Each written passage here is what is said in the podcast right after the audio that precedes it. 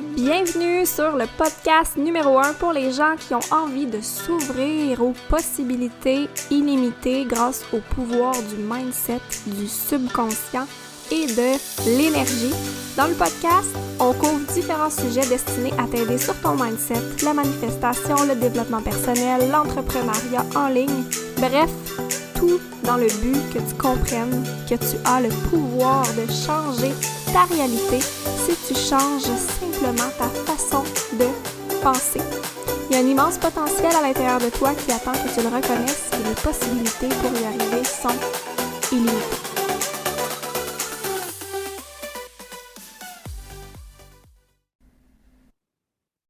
Donc, allô, bienvenue sur un nouvel épisode du podcast Possibilités illimitées. Cette semaine, j'ai la chance de recevoir Annie, qui est euh, thérapeute, conférencière et consultante en prévention de l'épuisement. Donc, épuisement aussi appelé burn-out.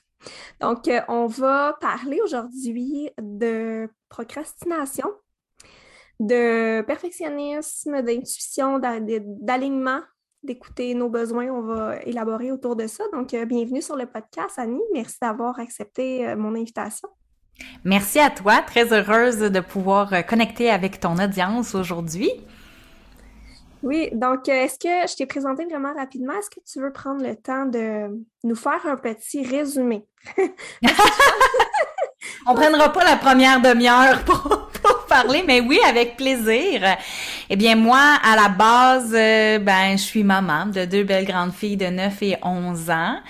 Euh, je suis euh, thérapeute, comme tu as dit, dans le domaine de la prévention de l'épuisement depuis deux ans et demi et c'est un long chemin qui m'a amené juste jusqu'à cette mission-là, en fait. Donc, je suis dans la relation d'aide depuis presque 20 ans. Ça a toujours été une vocation très, très claire pour moi depuis que je suis toute petite. Et j'ai bifurqué euh, avec à peu près toutes les clientèles. J'ai travaillé avec les enfants, j'ai travaillé avec les familles, j'ai travaillé... Euh, aussi en santé mentale, euh, en déficience intellectuelle. Donc, j'ai essayé plein de choses, j'ai exploré, expérimenté jusqu'à euh, ce que je me retrouve à enseigner au cégep en éducation à l'enfance. J'ai fait ça pendant sept ans de temps et c'était vraiment mon rêve hein, au départ. J'avais beaucoup, beaucoup euh, basé mes décisions sur un désir d'enseigner au collégial ou à l'université et quand j'y suis arrivée, finalement, je me suis rendu compte que c'était peut-être pas ça spécifiquement mon rêve. Il y avait beaucoup, beaucoup de choses euh, qui me décevaient un peu, notamment le fait de me sentir un un peu beaucoup prise dans une boîte, de devoir euh, faire les choses d'une façon très précise, d'avoir très peu de liberté dans mes euh, dans mes façons d'enseigner ou dans le message que je pouvais transmettre. Et je me suis rendu compte que je fonctionnais pas très bien finalement dans des cadres trop établis. Étonnamment, parce que je m'étais un peu fait croire le contraire toute ma vie. J'étais une personne euh, très workaholic, très exigeante. J'ai même été dans les cadets toute mon adolescence. Donc, je me suis moi-même contrainte dans des boîtes. Et là, ben, je me suis rendu compte que ça fonctionnait pas. Et euh, j'ai fini par atteindre vraiment le fond du baril et euh, attendre de ne plus être capable de fonctionner pour réaliser que j'étais finalement en épuisement et que j'étais pas heureuse dans ce que j'avais toujours espéré finalement, hein, la bonne job, la famille, les deux enfants la maison, le chat, le chien et tout le tralala. Hmm. Good. Donc, c'est ça qui t'a. Euh, en fait, tu as fait un burn-out euh, quand tu travaillais au, euh, au cégep, quand tu étais enseignante. Et qu'est-ce qui t'a mené à aujourd'hui? Ça fait qu'il y a quand même un délai entre les deux, entre euh, le fait que je pense que...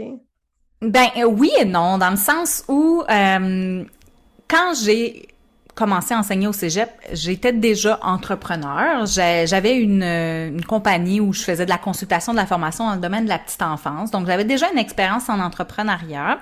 J'ai commencé à travailler au cégep et j'étais enceinte, en fait, de ma plus vieille, Mathilde. Et euh, bon an, mal an, là, avec le temps, euh, je me suis rendu compte que euh, c'était plus difficile dans ce milieu-là, que je commençais à trouver euh, que c'était pas évident. Il y a eu beaucoup de coupures dans le milieu de la petite enfance, mais j'aimais beaucoup l'entrepreneuriat, alors je me cherchais un autre projet. Et à travers mon parcours d'épuisement. Parce que ce qu'il faut comprendre, c'est qu'entre le moment où j'ai commencé à ressentir des symptômes physiques et le moment où j'ai admis être en épuisement et euh, eu un congé de maladie, il y a eu un an d'écart. Donc j'étais un an en pente descendante à ne pas vouloir admettre, accepter que j'allais pas bien. Et c'est à travers cette euh, cette chute que j'ai découvert euh, l'entraînement, que j'ai commencé à prendre soin de moi aussi. Je cherchais des moyens d'aller mieux. Et j'ai vu en ça une opportunité. C'est là que j'ai commencé à bifurquer un peu ce que je faisais pour aider plus les femmes concrètement à prendre soin d'elles. Et déjà, même si je le faisais plus avec euh, un angle d'activité physique et de saine alimentation, je visais déjà des femmes euh, qui avaient euh, le profil pour s'épuiser. Donc, des mères Teresa, des perfectionnistes hyper performantes. En gros, je me parlais à moi-même et c'est les femmes que j'aidais déjà à ce moment-là. Et là, on est en 2015.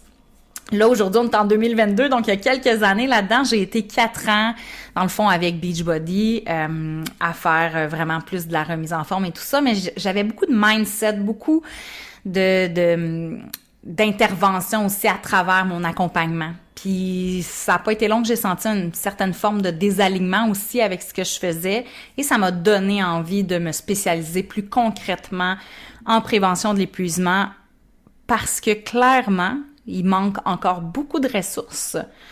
C'est encore difficile d'avoir accès à du soutien à des services qui sont spécialisés dans ce domaine-là. Il y a encore beaucoup de tabous. Tu sais, tantôt, tu as dit épuisement, burn-out.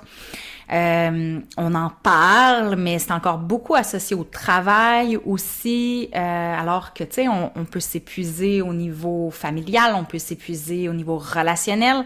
C'est juste qu'on donne d'autres noms à ça, ça passe un peu en dessous du tapis. Mais en gros, tu sais, ça revient pas mal toujours au même. Hein? C'est le fait qu'on qu'on n'est peut-être pas vraiment à l'écoute de ce qui se passe à l'intérieur de nous, de notre corps, de euh, nos valeurs, de nos désirs. Et c'est là toute la question de l'alignement aussi. On, on est en profond désalignement et on continue quand même d'avancer. Et c'est là qu'on finit par, euh, par ressentir les symptômes de l'épuisement, soit physique ou mental. Hmm.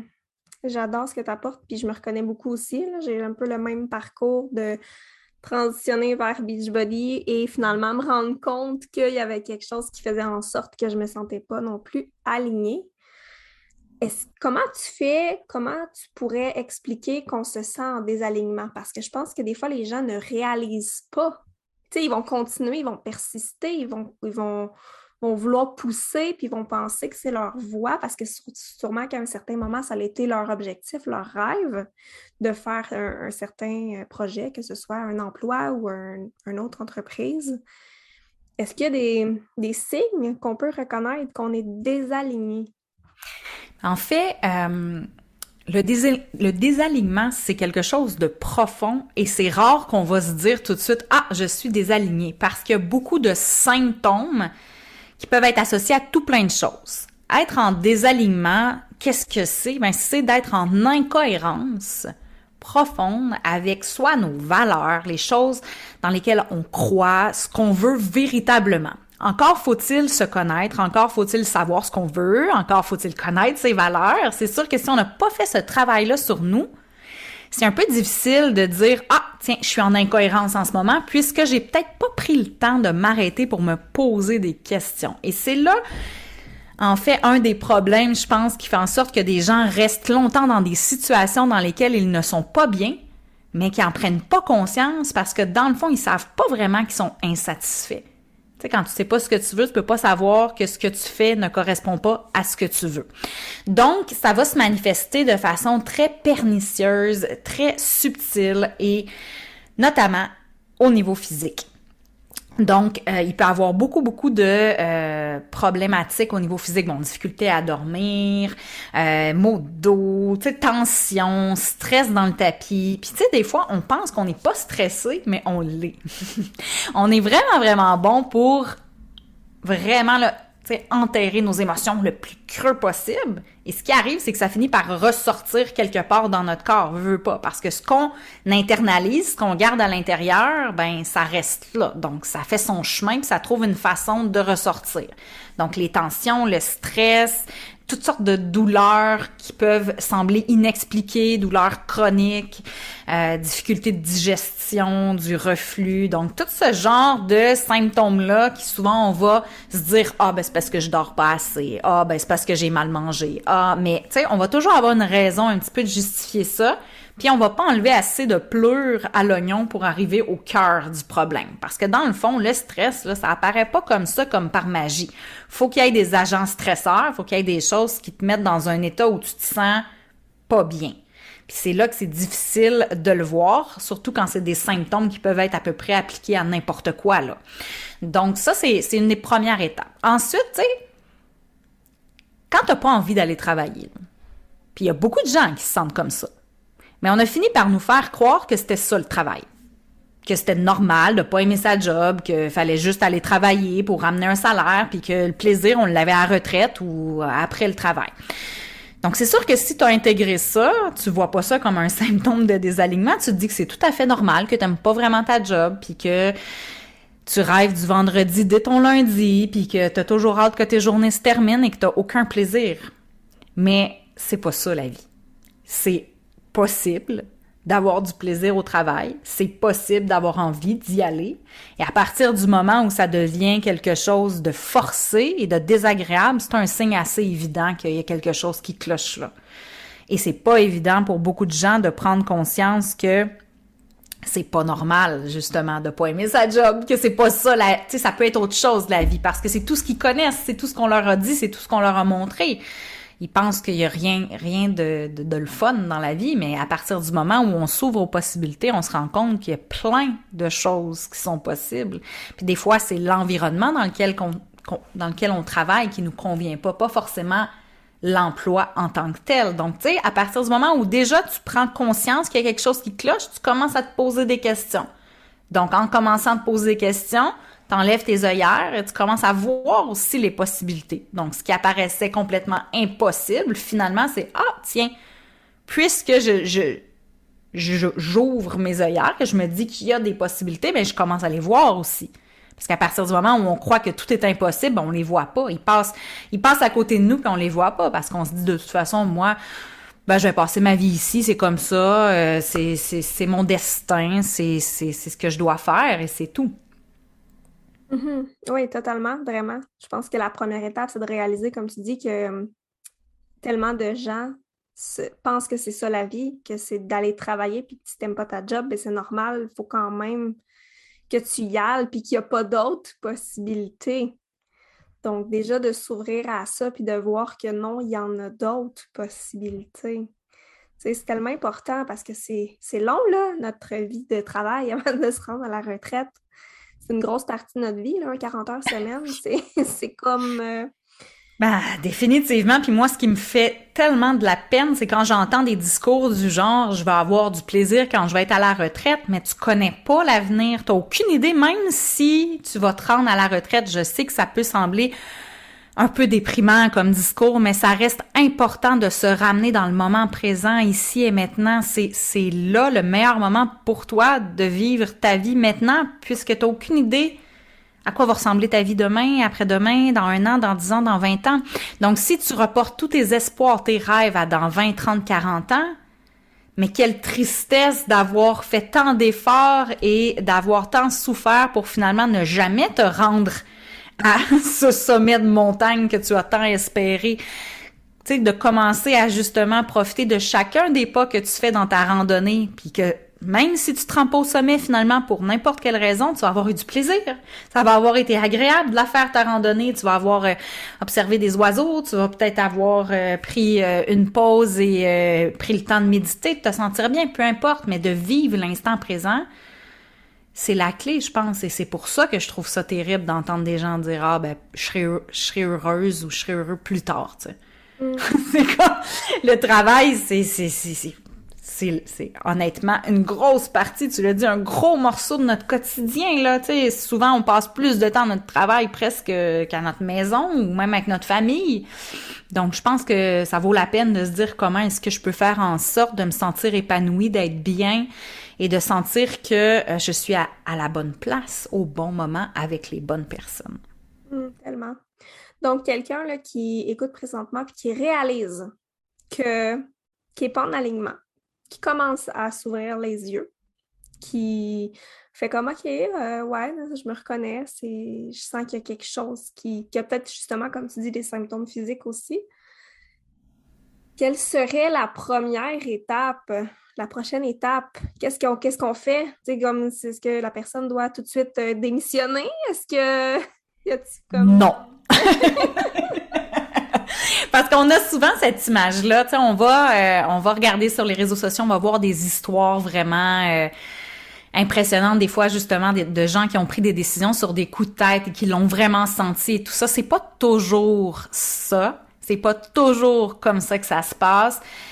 Le but, c'est pas de se pitcher dans le vide sans savoir où est-ce qu'on s'en va non plus. C'est, super de, faire des gestes courageux. C'est même important dans la vie d'en faire, mais il y a une différence entre le courage et euh, l'insouciance de juste se lancer dans le vide sans avoir pris le temps de se poser quelques questions de base, du moins de est-ce que le parachute va ouvrir, est-ce que j'ai mis un parachute, est-ce que ou est-ce que je vais me retrouver écrasé en bas? L'objectif là, quand tu commences à sentir un désalignement ben c'est déjà c'est d'aller creuser pour comprendre la source parce que c'est pas toujours ce que tu penses qui va être la source de ton désalignement. Ça se peut que ça soit ta relation de couple aussi ça se peut que ça, ça soit plein de choses. Donc déjà de commencer à prendre du recul et à, être à l'écoute de ce qui se passe dans ton corps tout au long de la journée. Donc, à quel moment tu ressens ces symptômes-là? À quel, à quel moment tu as certaines pensées qui te donnent l'impression peut-être que tu es désaligné? Dans quel type de situation est-ce que ça se produit? Parce qu'encore là, comme je disais tantôt, parfois c'est l'environnement qui ne te convient pas. C'est pas forcément un changement de carrière que tu dois faire. Des fois, c'est juste de te dire, dans quel contexte je pourrais pratiquer ce même métier-là, mais un contexte qui me conviendrait davantage. Fait pour moi, à la base, c'est déjà de te demander, toi, tu veux quoi réellement? Pas ce qu'on te dit que tu devais vouloir, ce que toi, tu veux. Tu sais, si là, tu as une baguette magique, là, puis que tu as vraiment la possibilité sans aucune limite de te créer la vie que tu veux, te donner le droit, là, de vraiment, là, tout changer si tu veux. Ça ressemble à quoi? Ça, c'est la première étape. Je te dis pas que tu vas l'avoir du jour au lendemain, mais déjà de voir c'est quoi cette vision-là que tu as, ça va te donner beaucoup d'indices de ah ok, ben j'ai envie d'être en campagne. Qu'est-ce que je fais euh, à travailler en ville, par exemple? Tu si ta vision à toi, ton rêve à toi, c'est de voir une fermette avec euh, avec euh, de la nature et tout ça, puis que tu travailles 40-50 heures par semaine au centre-ville de Montréal, ben déjà peut-être que tu tu, commences à avoir des indices que l'environnement ne répond peut-être pas à ce que, ce que tu as besoin, ce que tu as envie. Fait que ça, dans un premier temps. Donc, se poser des questions. C'est quoi ta vision? Où est-ce que tu aimerais aller? Comment tu as envie de te sentir aussi? Des fois, c'est quel genre d'émotion tu as envie de ressentir quand tu vas au travail? Comment tu veux te sentir? Ça aussi, ça va te donner des indications. Des gens que tu admires. Tu regardes des gens autour de toi, tu te dis Waouh, c'est extraordinaire. Qu'est-ce que tu admires en eux? Qu'est-ce que tu envies en quelque sorte? Parce que ça aussi, c'est tous des indices de choses peut-être que tu t'autorises pas à vouloir, que tu gardes au fond de toi, mais, mais que tu pourrais avoir si, si tu te l'admettais déjà dans un premier temps. Fait que oui, se poser des questions et voir, OK, c'est quoi mes possibilités à partir du moment où je commence à avoir une meilleure idée de ce que j'aimerais avoir? Est-ce que c'est de changer d'emploi? Est-ce que c'est peut-être de, de commencer une transition en diminuant mon nombre d'heures? Parce que, tu sais, se lancer dans l'entrepreneuriat en se mettant une pression d'en vivre dès la première semaine, c'est un peu dangereux. Puis en fait, ce qui arrive souvent, c'est que tu vas, tu vas te mettre tellement en danger que tu n'apprécieras pas le parcours, là. Tu vas être tellement stressé, tellement en pression, tellement dans l'énergie du manque, finalement, que tu n'auras pas de plaisir là non plus. Puis finalement, tu vas juste mettre de côté ce projet-là, puis ça, ça viendra pas. Fait que je pense que de se laisser du temps aussi, de prendre du recul, de d'expérimenter, de ne pas de ne pas chercher la solution magique rapide euh, à notre désalignement. C'est-à-dire bon, je me rends compte que j'aime pas justement travailler au centre-ville de Montréal, eh bien demain matin, je déménage dans le fin fond d'une campagne sans prendre le temps d'évaluer euh, les avantages, les risques et de voir euh, Est-ce que c'est vraiment ça que je veux finalement? Fait que de se laisser du temps, je pense que c'est super important aussi, de pas prendre des décisions trop impulsives et de s'observer. De s'observer, de faire des tests un petit pas à la fois, de changer une petite chose à la fois, puis d'aller voir, OK, comment je me sens? Toujours revenir à son ressenti à l'intérieur de nous. Est-ce qu'il y a une amélioration? Est-ce que est-ce que c'est encore lourd pour moi? Est-ce que est-ce que j'ai le goût plus d'aller travailler ou moins le goût? Donc de continuellement être en auto-observation aussi. Mm-hmm. J'aime ça. Donc, c'est vraiment d'apprendre à se poser des questions, d'apprendre à se connaître, d'apprendre à analyser, parce que comme tu dis, je suis totalement d'accord, c'est pas nécessairement la job en tant que tel le problème, puis euh, c'est pas non plus tout le monde qui est nécessairement fait pour être entrepreneur, tu sais. On dirait ah! que... Il y a comme une espèce de de halo euh, wow, tu sais, autour de l'entrepreneuriat, puis je pense j'ai même une cliente à un moment donné qui m'a dit, tu sais, est-ce que pour avoir la, vie de rêve, la liberté, il faut absolument être entrepreneur? Mais absolument pas! Parce que ça se peut que ça soit pas une liberté pour toi d'être entrepreneur. Ça dépend vraiment de ce que tu veux, de ce que tu, de ce que tu désires. Puis peut-être que le problème aussi, c'est t'aimes ta job, t'aimes ton environnement, mais peut-être que tu mets juste pas tes limites aussi. Et c'est ça qui te crée toute cette lourdeur-là sur tes épaules qui fait que t'es pas bien dans ton travail. Exact. Mais souvent, c'est ça. Des fois, de ne pas se comprendre, de ne pas se, de pas voir ça de nous-mêmes, on se dit tout de suite, ben, c'est la job. Et dans le fond, comme tu dis, c'est peut-être la relation, c'est peut-être plein d'autres facteurs extérieurs qui font en sorte que les gens ne se sentent pas en alignement, mais c'est pas nécessairement la job directement. Je trouve qu'on accuse vraiment facilement, c'est la job, il faut que je devienne entrepreneur, ça a l'air tellement facile et la vie de rêve. Non! c'est loin d'être rose. Puis souvent, on va aller dans l'entrepreneuriat parce qu'on rêve de liberté. Puis nos premières années, en tout cas, je sais pas toi, mais souvent nos premières années comme entrepreneur, finalement, on a encore un peu notre mindset d'employé, puis on se met nous-mêmes dans notre propre prison. Et moi, je l'ai vécu avec Beachbody. En tout cas, je sais pas toi, mais de ah travailler des heures de de, de fou, tu sais, puis finalement d'être encore plus épuisé à être entrepreneur alors que mon désir de base, c'était d'avoir plus de temps pour être avec mes enfants, pour avoir plus de flexibilité. Mais j'étais devenue mon propre bourreau finalement. Tu sais, j'étais pire que mon employeur. donc, et c'est là toute la question aussi de, de, de l'hyper-performance. Tu sais, il faut faire attention. Euh, c'est pas magique la liberté là. Tu sais, on commence, je pense, à être libre. Euh, avec soi-même avant toute chose. La liberté, c'est pas juste dans ton horaire, euh, dans ce qu'il y a dans ton compte en banque. Je pense que la liberté, ça commence à l'intérieur de toi. Est-ce que tu es ton propre bourreau? Est-ce que tu mets tes propres barrières autour de toi? Puis je pense que c'est question parce que tu peux avoir tout l'argent que tu veux, tu peux avoir tous les privilèges, tu peux avoir la possibilité de voyager et la job de tes rêves et finalement être quand même en prison. Donc, tu sais, il faut faire attention de parce que vraiment, je pense qu'on idéalise beaucoup cette vie de liberté, mais, moi, je pense que peu importe la vie que tu mènes, tu peux te sentir libre et ça part d'abord de ce qui se passe à l'intérieur de toi. Hmm, totalement d'accord. Puis une, de mes valeurs, c'est justement la liberté, de mes, de mes valeurs vraiment importantes. Puis justement, comme tu dis, tellement longtemps, je pensais qu'être entrepreneur allait me rendre libre, mais comme quand je suis justement allée avec Beachbody, à quel point j'étais ma propre pire personne et que je me mettais justement dans.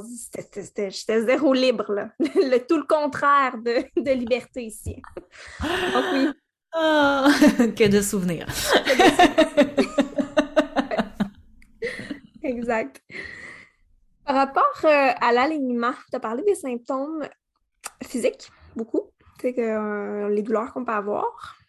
Est-ce que ben, on, avait parlé qu'on allait parler de procrastination, puis là on est on procrastine. Oui, on procrastine le sujet de la procrastination, c'est pas merveilleux? Mais écoute, ça en est un signe la procrastination. Pour moi, la procrastination, c'est pas une méchante bête noire et tout le monde veut se battre contre la procrastination. Il faut éliminer la procrastination.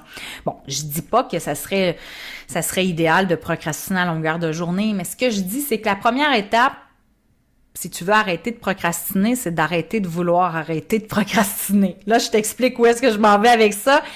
plus on fait une obsession sur quelque chose, plus ça prend de la place dans notre vie. Alors, à chaque fois que tu dis, ah, je veux arrêter de procrastiner, je veux arrêter de procrastiner, c'est comme dire, je vais arrêter de manger du chocolat, je vais arrêter de manger du chocolat, je vais arrêter de manger du chocolat. Ton cerveau retient chocolat, chocolat, chocolat, chocolat, chocolat. Donc, t'en fais une obsession, ça prend toute la place et t'es en train d'oublier, en fait, qu'à la base, ta procrastination, c'est un message. Comme n'importe laquelle de tes émotions aussi les méchantes émotions désagréables, négatives. Mais non! À partir du moment où, au lieu d'essayer de t'en débarrasser à tout prix puis de la cacher en dessous d'un tapis, tu regardes ce qui se passe, souvent, c'est moins pire que ça a l'air. Et la procrastination, souvent, elle t'envoie un message, cette action-là que tu n'as donc jamais envie de faire. Pourquoi tu veux la faire? Est-ce que c'est parce que tu penses que tu es obligé de la faire? que c'est nécessaire pour atteindre X, objectif? Est-ce que tu es en train de t'imposer quelque chose qui ne te convient pas? Est-ce que tu essaies de reproduire la méthode de quelqu'un d'autre qui est peut-être pas adaptée à toi? Prenons un exemple classique que j'utilise souvent. Le Miracle Morning. Tellement populaire dans, dans les milieux justement axés sur le développement personnel. Le Miracle Morning, c'est une approche, bon, la plupart des gens connaissent maintenant, qui te dit, tu sais, le plus tôt que tu te lèves finalement, euh, le mieux c'est, tout se joue avant 8 heures, il y a différents discours autour de ça. Et qui dit, ben voici les actions que tu devrais faire pour euh, être heureuse, avoir du succès et tout et tout et tout. Et on te dit à quelle heure, puis dans quel ordre, etc. Puis là, ben, on se rend compte finalement que quand on applique telle quelle la méthode, ça se peut que ça nous donne pas de résultat. Là, tu as deux choix. Soit tu te dis que tu es une merde, que tu aucune discipline, que tu es capable de rien dans la vie, comme beaucoup vont faire, puis là, tu continues de te pousser pour le faire, puis tu continues de te taper sur la tête parce que tu y arrives toujours pas, puis là, tu commences carrément à te sentir comme un échec dans la vie, ça atteint ton estime de toi-même et on s'entend que là, tu commences à t'éloigner de plus en plus de ton objectif initial de faire le Miracle Morning, c'est-à-dire d'être heureuse et d'avoir du succès. Bon. Ou bien tu te dis, justement, quel était mon but? Mon but, avoir du succès, être heureuse, me sentir bien, prendre soin de moi, euh, tu sais, bon. Y a-t-il un seul moyen d'arriver à ce but-là? Si tu y arrives pas, au lieu de, penser que tu es dans le, dans le manque de discipline, que, que, que, que tu es juste un incapable, et si tu te demandais quels sont les autres moyens disponibles pour moi que je pourrais expérimenter et essayer qui m'amèneraient aussi dans cette même direction-là? Parce que c'est faux là qu'il existe juste une méthode puis un moyen.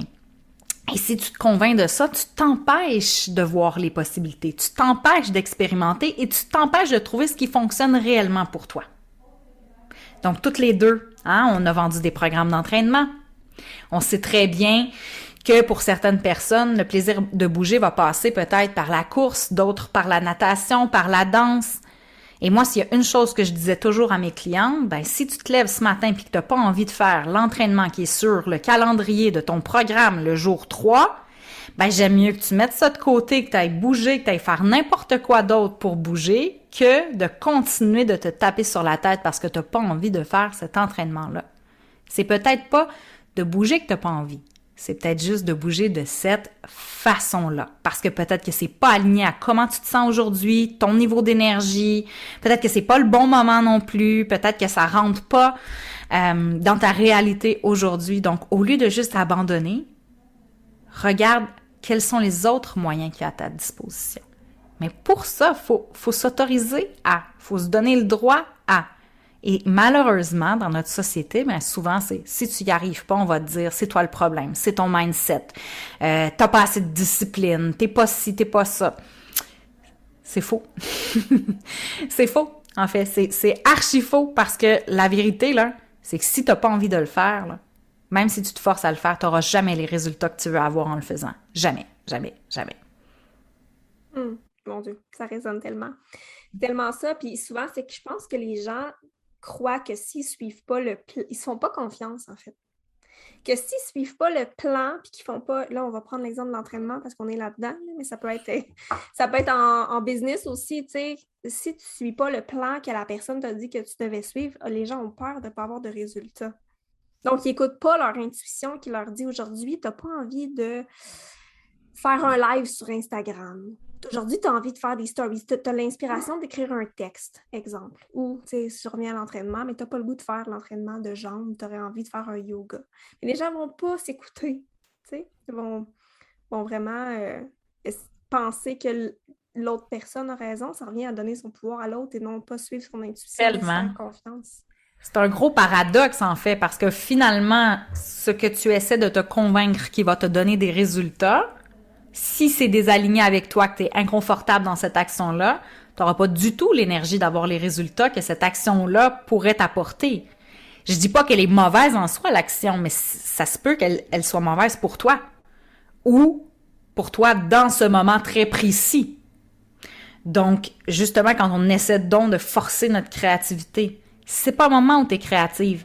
Je te garantis que si tu t'assois derrière ton ordinateur, tu vas passer une heure devant une page blanche, et tu vas être encore moins créatif parce que tu vas être en colère de pas être créative. Donc, dans quelle énergie tu es en train de te mettre? Et ça revient à parler de productivité.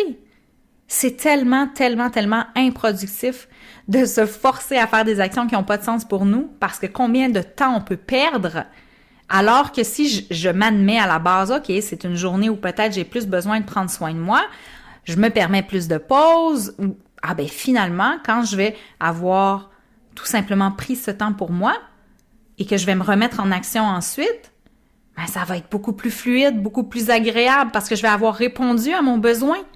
Puis finalement, au lieu de passer une heure devant une page blanche, ben je vais peut-être passer juste 15 minutes, je vais arriver avec un super beau texte et j'arrive au même résultat. 45 minutes à prendre soin de moi, 15 minutes à écrire au lieu d'une heure assis derrière mon ordinateur à me dire que je suis une merde au final, sincèrement, j'ai hâte que les gens prennent conscience à quel point ce qu'on peut s'infliger est, est contre-productif. On n'arrive pas à, des résultats comme ça. Quand on se fait croire qu'on n'a pas le temps de prendre une pause, qu'on n'a pas le temps de prendre soin de nous, on n'a pas le temps de manger, on n'a pas le temps. Tu penses vraiment que l'heure que tu vas passer là, à essayer de travailler si tu le ventre vide et que ton corps te crie de le nourrir, que tu vas être efficace? Vraiment? Moi, j'appelle ça une perte de temps, là. C'est comme... Finalement, puis même des fois, tu vas arriver à des résultats qui vont même être euh, très négatifs pour toi. Par exemple, tu vas être plus irritable, tu vas peut-être euh, avoir euh, un, commentaire déplacé à un collègue ou à, à, une cliente ou peu importe parce que tu n'as pas répondu à ton besoin initialement. Donc, tu vas peut-être te mettre encore plus dans le pétrin en ayant espéré être plus efficace. C'est pas compliqué, là la base, c'est ce qui se passe à l'intérieur de toi. Puis si tu veux te sentir productif, efficace, commence par écouter ce qui se passe en toi. Ta machine, là, est probablement plus intelligente que toi la plupart du temps. Elle, elle sait ce que tu as de besoin. Écoute-la. Écoute-la. Puis à chaque fois que tu essaies d'ignorer ce qu'elle te dit, je te garantis que c'est elle qui avait raison, c'est pas toi.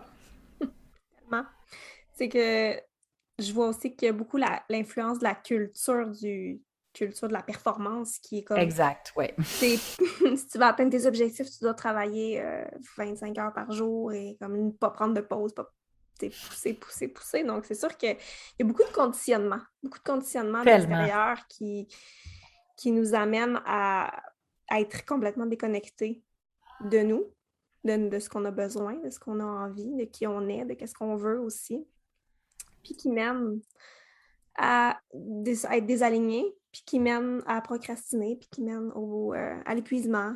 Et, euh, Heureusement, la roue est en train de tourner. Ça va, ça va prendre du temps, là. Mais tu sais, on commence à le démontrer même scientifiquement que de faire moins, mais mieux, donne de meilleurs résultats que de, de faire travailler les employés quatre jours semaine, euh, de diminuer les heures, de leur donner plus de pauses la recherche le démontre. Il y a du travail à faire pour que ces modèles-là puissent se répandre, mais ça s'en vient. ça, c'est quand même des bonnes nouvelles. Mais c'est fou à quel point on s'est éloigné de notre nature profonde.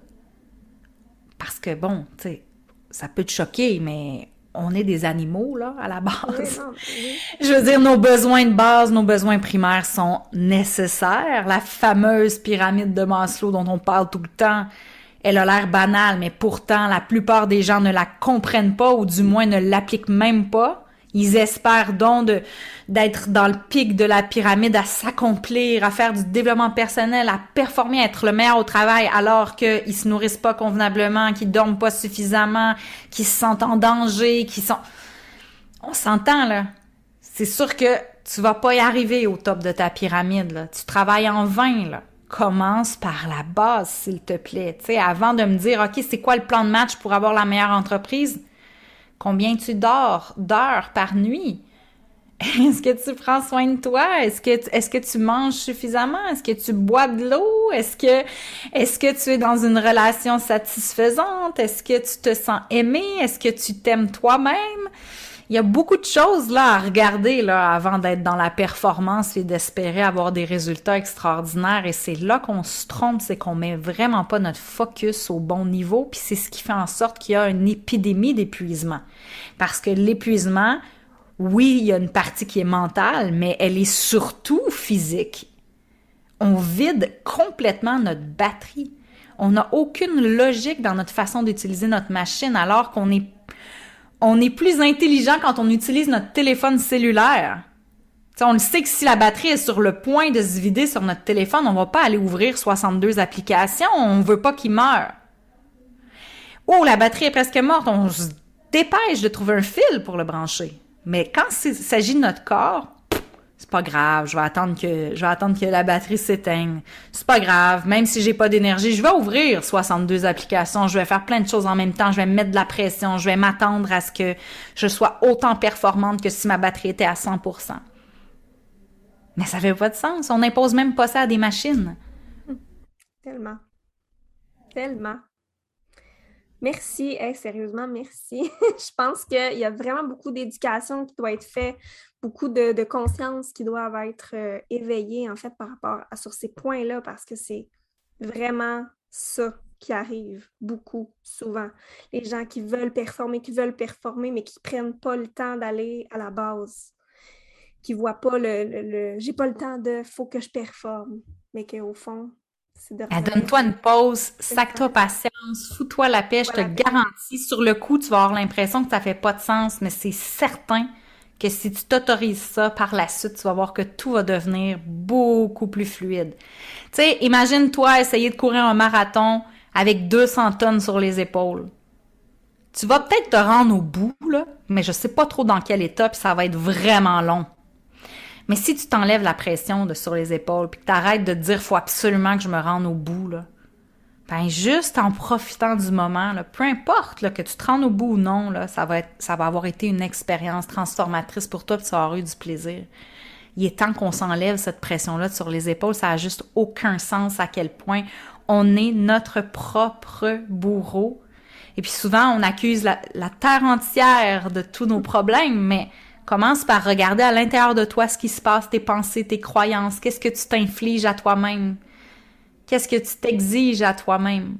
Puis déjà, juste là, ben, c'est la meilleure façon de reprendre pouvoir sur ta vie. Parce que ça, c'est la seule chose que tu peux contrôler. Ce qui se passe à l'intérieur de toi. Tu peux pas mm. changer les circonstances extérieures, ce que les autres pensent ou disent, mais tu peux travailler ce qui se passe à l'intérieur de toi, tes croyances, tes programmations. Hein? C'est ce qu'on a essayé de, de, t'inculquer qui te correspond peut-être pas non plus. Mm, tellement, tellement. Merci. Est-ce qu'il y a quelque chose que tu n'as pas mentionné qui tu sens qui serait essentiel à ce qu'on ajoute? Quelque chose que je t'ai pas demandé?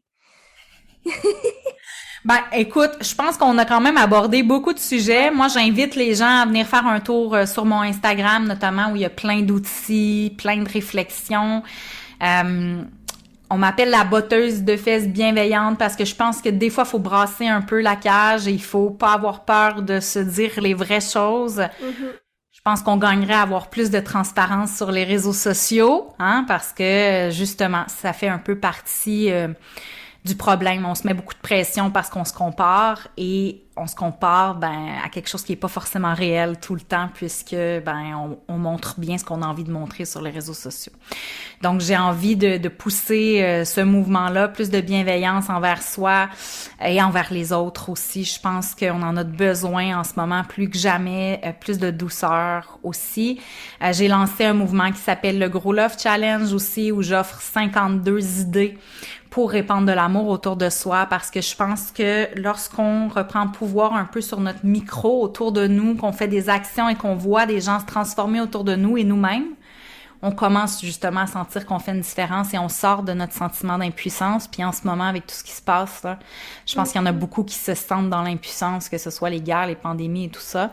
Donc de, de, de revenir sur ce que moi je peux faire, à petite échelle, c'est quoi la contribution que je peux faire, je pense que ça fait... Euh, ça fait vraiment une belle différence. Hum, tellement. Je vais mettre le lien vers ton Instagram. C'est principalement là que les gens peuvent te rejoindre majoritairement. Tout est là. C'est vraiment ma plateforme préférée, bien que je sois un peu ailleurs aussi, mais c'est vraiment mon médium euh, par excellence. On peut trouver tous mes liens vers mes différents euh, produits gratuits, services euh, et tout et tout. Donc, euh, merci infiniment pour cette euh, belle discussion. C'était vraiment euh, intéressant. C'était super intéressant. Merci d'avoir accepté d'être d'être là, puis merci de nous avoir partagé tout ça dans l'épisode aujourd'hui. Merci à toi. Merci. Bye bye.